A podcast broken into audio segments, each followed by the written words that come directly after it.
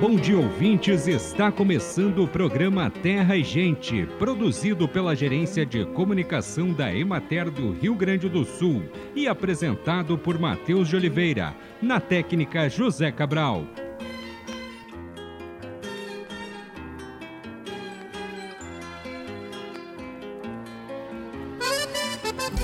A alimentação, além de ser um direito de todo cidadão, é essencial para o crescimento e desenvolvimento humano, permitindo a realização de suas atividades diárias. Apesar disto, milhões de pessoas ainda passam fome no Brasil, segundo a Organização das Nações Unidas para a Agricultura e Alimentação. A saúde está intimamente ligada a uma boa alimentação. A função dos alimentos é construir e reconstruir nosso corpo, fornecer energia e manter o corpo funcionando. A deficiência de vitaminas e sais minerais prejudica o desenvolvimento de milhões de mentes em todo o planeta, baixando os coeficientes de inteligência. Uma das maneiras de reverter este quadro é estimular o cultivo e o consumo de alimentos mais saudáveis.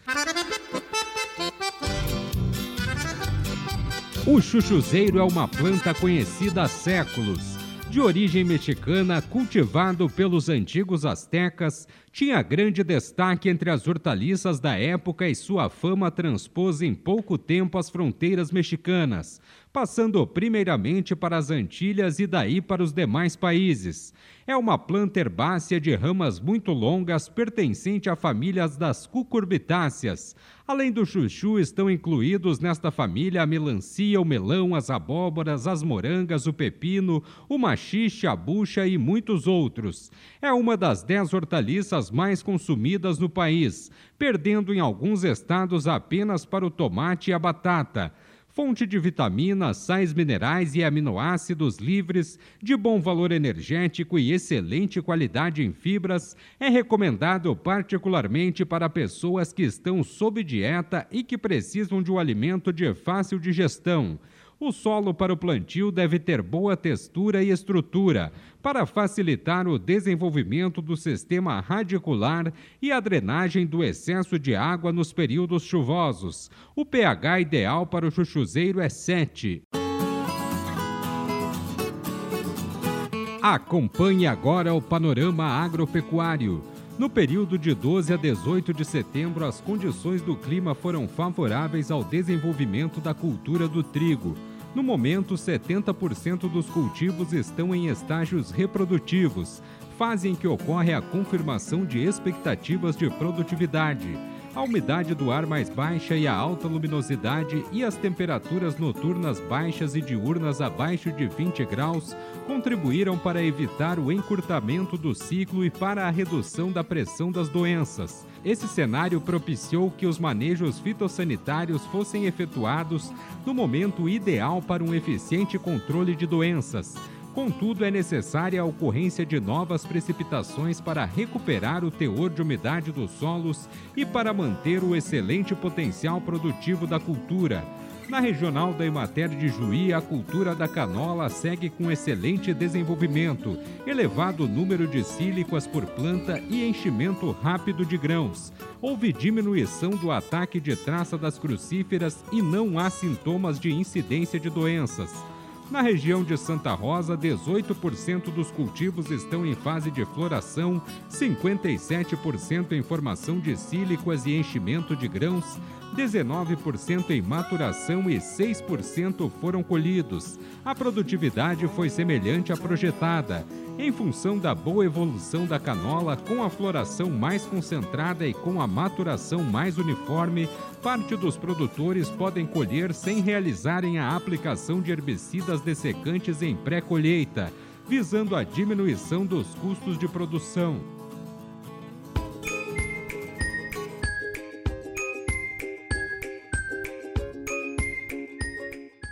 Olá, eu sou a extensionista rural do Cineia Rasvomer do escritório regional da Emater de Frederico Westphalen.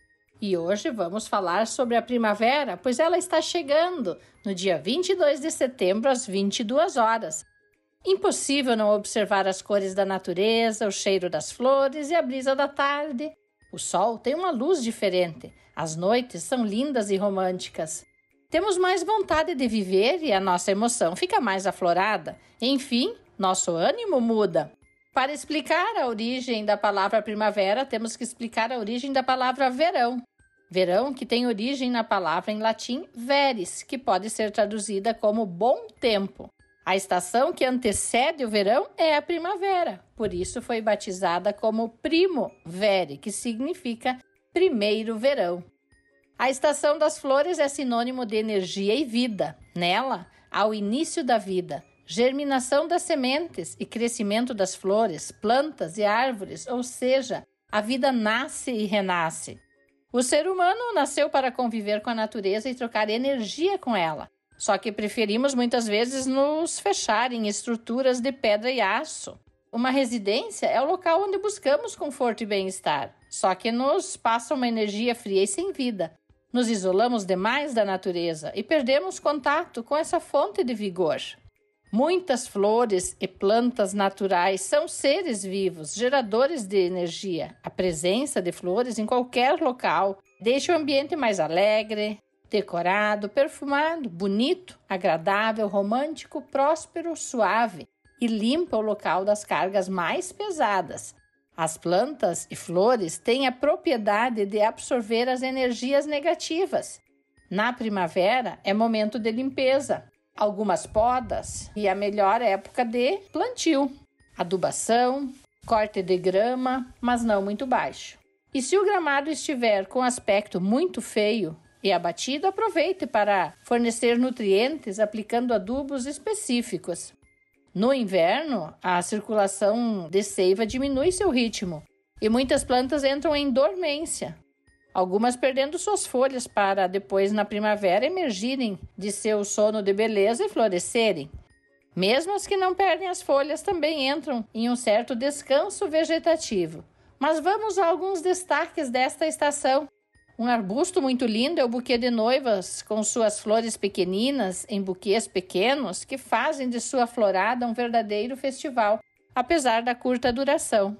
Tem ainda o agapanthus com flores azuis ou brancas dispostas em inflorescências sobre hastes longas e finas num efeito ornamental surpreendente. Outra planta linda de flores que pode dar um efeito de contraste interessante com os verdes da vegetação é o lírio, com flores alaranjadas, amarelas e brancas, e são muito bonitas. Tem ainda jacarandá, manacá da serra, margaridas, gérberas e tantas outras. São flores, arbustos, árvores que nos encantam. E trabalhar em jardins alivia o estresse do cotidiano e ainda melhora o humor. Praticar jardinagem funciona como uma terapia que, além de relaxar, traz múltiplas vantagens para a saúde. Ao colocar a mão na terra, você pratica nada menos que exercícios de resistência, força e flexibilidade. Essa foi uma dica do nosso projeto regional Jardins do Norte Gaúcho. E se você também gosta deste tema, procure os nossos escritórios municipais da Emater da nossa região.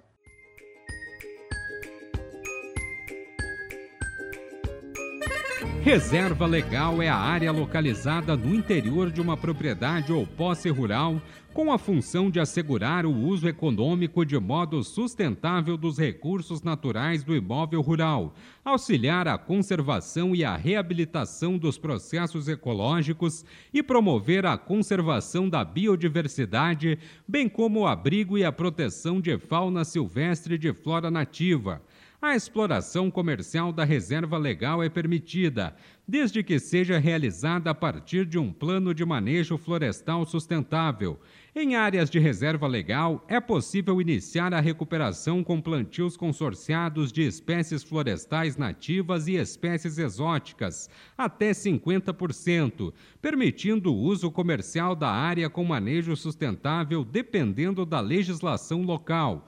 Na reserva legal podem ser plantadas espécies nativas com potencial econômico, como a erva mate, a araucária, frutíferas nativas como pitanga, jabuticaba, guabiju, guabiroba, araçá, cerejeira do Rio Grande e feijoa. e medicinais comerciais, como espinheira santa, pau andrade, casca de anta, entre outras. Também é possível obter renda com a comercialização de créditos de carbono, atendendo a demanda de empresas interessadas em compensar o carbono emitido em suas atividades.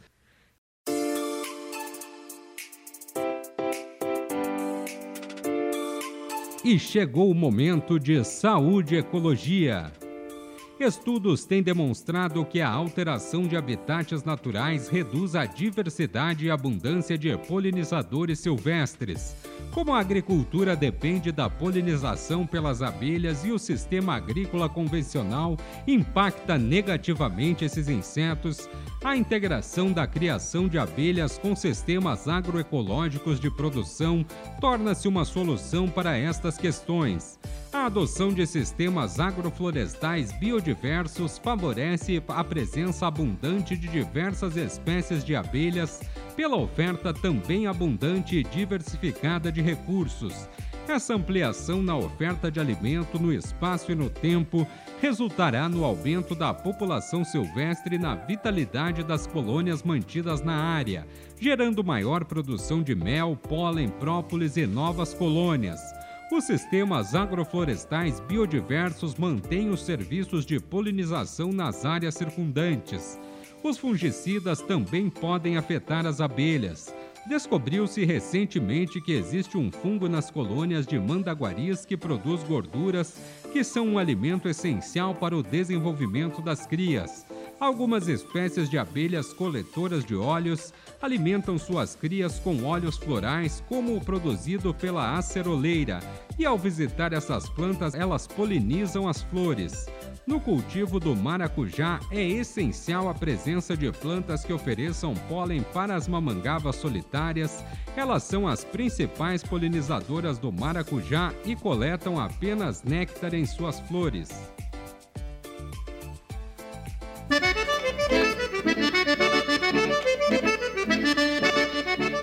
Acompanhe os preços recebidos pelos produtores do Rio Grande do Sul na última semana.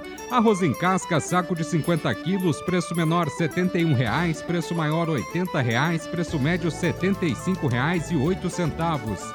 Feijão, saco de 60 quilos, preço menor R$ 160,00, preço maior R$ 390,00, preço médio R$ 243,33. Milho, saco de 60 quilos, preço menor R$ 82,00, preço maior R$ 87,00, preço médio R$ 83,82.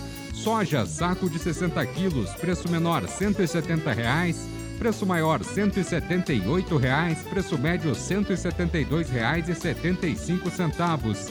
Sorgo granífero, saco de 60 quilos, preço médio R$ 167,00. Trigo, saco de 60 quilos, preço menor R$ 91,00, preço maior R$ 94,00, preço médio R$ 92,69. Boi para abate o quilo vivo com prazo de pagamento de 20 a 30 dias, preço menor R$ 9,00, preço maior R$ 11,50, preço médio R$ 9,83. Búfalo, quilo vivo, preço menor R$ 7,00, preço maior R$ 9,00 preço médio R$ 8,11. Cordeiro para abate, o quilo vivo, preço menor R$ 9,00, preço maior R$ 10,10, preço médio R$ 9,69. Suíno tipo carne, o quilo vivo, preço menor R$ 5,40, preço maior R$ 6,60, preço médio R$ 6,00.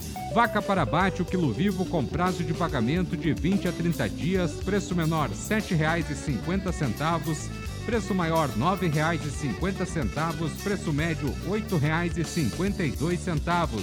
Leite o litro, preço menor R$ 2,30, preço maior R$ 3,16, preço médio R$ 2,78.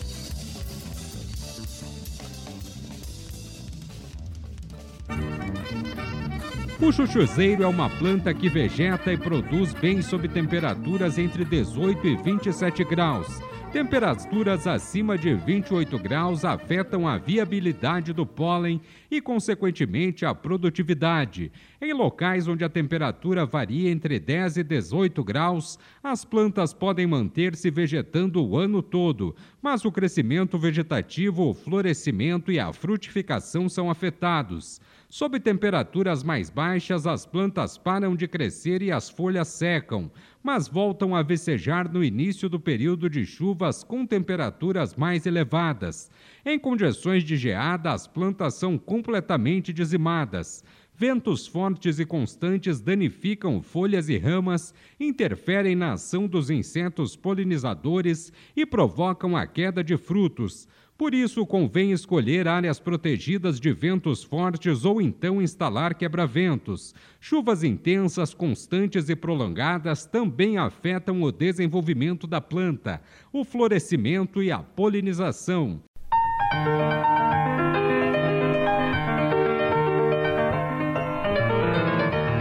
Tendência pelas previsões é de que o Rio Grande do Sul tenha uma primavera amena, dentro da normalidade, com declínio do fenômeno Laninha à medida que se aproxima o verão. E é sobre isso que fala o meteorologista da Secretaria Estadual da Agricultura, Pecuária e Desenvolvimento Rural, Flávio Varoni. Bom, uh, falar de clima é pouco difícil, né? Hoje, tanta informação que a gente tem, algumas desencontradas, outras não, né? Mas no, no, Rio Grande do Sul, hoje, nos últimos anos, a gente estabeleceu dentro da Secretaria da Agricultura o que nós chamamos de Sistema de Monitoramento e Alertas ao Climático, que é um sistema próprio dentro da Secretaria, vinculado ao Departamento Vegetal, faz o monitoramento das condições de tempo e clima no Rio Grande do Sul agora e gera produtos específicos para o setor agropecuário, ou seja, a gente transforma a previsão do tempo em índices produtos aplicáveis realmente. O que nós tivemos né, durante esses últimos meses? Né? O inverno foi bem típico, se falava que ia ser um inverno muito seco, em função do Laninha, aí que eu falo das informações desencontradas, por quê? Porque geralmente quando se fala Laninha se tem seca, né? E no inverno o Laninha não tem influência, ninguém fala isso. O Laninha ele tem muita influência na temperatura, por isso que nós tivemos um inverno bem mais frio e relativamente úmido, né, em grande parte do estado. Então nós tivemos um inverno bem típico, o mês de julho foi realmente um mês mais para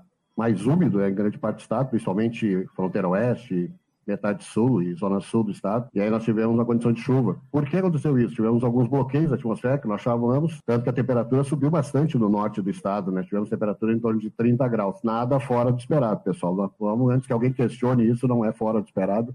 No inverno dá 30 graus, no inverno dá 35 em função desses bloqueios. Então, foi um mês bem típico para nós. Aconteceu isso. Agosto, tivemos alguns momentos também de temperaturas mais altas, mas antes de passar de frentes frias. Então, em relação ao inverno, nós estamos sendo um inverno bem típico, né, bem favorável às culturas de, de, inverno que nós temos aí. Né? E deve finalizar bem essa, essa condição. A gente tem para previsão com relação à chuva, né?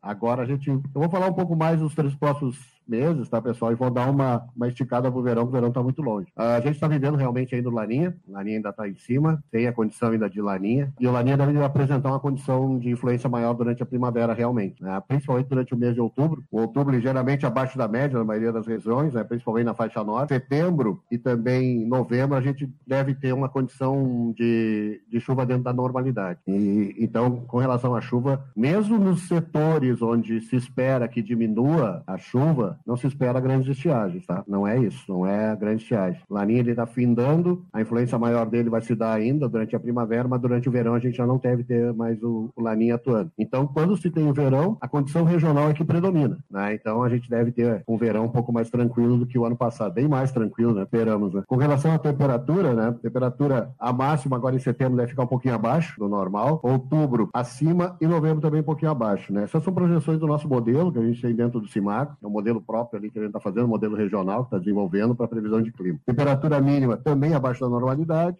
outubro próximo da média, né, em grande parte da, metade sul, vamos dizer assim, litoral, né? e abaixo das demais regiões. Então, a tendência não é de uma primavera muito quente, né? a tendência é de uma primavera bem amena, com temperaturas bem próximas de um padrão mais normal, até tendendo um pouquinho mais, não para frio, né? A gente fala abaixo da média, mas não para frio, tá, pessoal? É uma tendência de diminuir um pouco a temperatura. Isso se vale principalmente durante o mês de outubro, quando a gente vai ter a sensação ainda de que o inverno vai se prolongar um pouco mais. E quando a gente tem influência do laninha, as noites são mais secas, são menos úmidas. Então, todas a, energia, todo o calor que é absorvido durante o dia na superfície da Terra, ela se perde rapidamente. Então as noites devem ser mais frias, nós vamos ter uma sensação ainda durante a primavera que o inverno está mais prolongado, mas são noites que vão ser um pouquinho mais frias, tá? Então a tendência é de que não falte água mesmo durante a primavera, mesmo que a gente tenha uma diminuição um pouco maior durante o mês de outubro, e os sistemas comecem a passar normalmente por aqui. Com relação ao verão, tendência para o verão, como eu disse, a, prima, a, a, a, tendência é de declínio do Laninha, o Laninha realmente perdeu o sinal e, e, não tem grande influência durante o verão. Até porque o Laninha ele tem influência durante a primavera e início do verão só, durante o próprio verão não. O ano passado a gente teve aquela estiagem não em função do Laninha, a gente teve em função do equilíbrio da atmosfera que nós tivemos muita chuva no sul, no Brasil central e no sudeste. Vocês lembram, né? A gente teve muita chuva lá, a configuração daquele uh, corredor de umidade que vem da Amazônia ficou presente lá e nós não tivemos nada de umidade entrando aqui no estado durante o verão passado. Então, nós, por isso, nós tivemos aquela estiagem muito forte, principalmente no, na metade norte e noroeste do estado. E aí, para o verão, a tendência de normalidade. Então, a condição regional predomina, né? quando diminui a chuva ali no Brasil Central e no Sudeste, as frentes passam por aqui e vão conseguir trazer alguma chuva. Eu acredito, não acredito em grandes estiagens durante o verão novamente. Claro que sempre é bom salientar o nosso maior problema. Claro que se você tem uma estiagem muito grande, muito ampla, não tem o que fazer. Porém, o nosso grande problema aqui no estado, eu costumo ressaltar sempre, é que as estiagens curtas é que podem ser problemas localizados. Estiagem de 10, 15, até de 20 dias, às vezes, muito localizadas. Esses podem acontecer. Conversamos hoje com o meteorologista Flávio Varone. Acompanhe agora o calendário agrícola. Estão no auge as atividades de preparo da terra para o cultivo da melancia. Em plena atividade, os agricultores que semeiam alfafa forrageira. Terminam os tratos culturais na aveia Começam os tratos culturais na batata da primeira safra. Setembro é mês de se plantar abóbora, abobrinha, agrião, beterraba, alface, salsa, batata doce, batata, berinjela, cebolinha, cenoura, chicória, couve chinesa, couve-flor, couve-manteiga, abacaxi, banana, figo, melancia, melão, limão, mamão, moranga pepino, tomate, rabanete, repolho, radite, rúcula, vagem, amendoim, mandioca, feijão, milho, milho pipoca, girassol, sorgo, alfafa, capim elefante, milheto, sorgo forrageiro, brócolis, pimenta, pimentão, feijão vagem, giló, berinjela e coentro.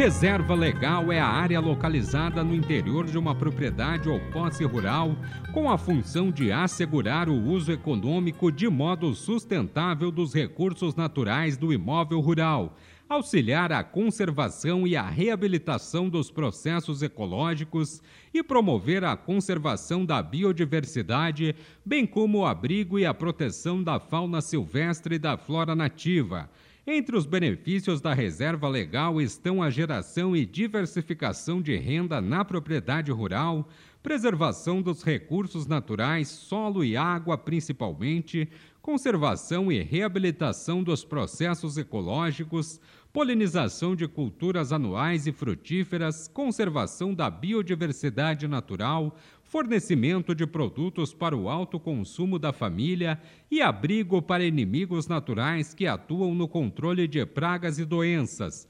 Em áreas de reserva legal, é possível iniciar a recuperação com plantios consorciados de espécies florestais nativas e espécies exóticas, permitindo o uso comercial da área com manejo sustentável, dependendo da legislação local. Na reserva legal pode ser plantadas espécies nativas com potencial econômico e medicinais comerciais.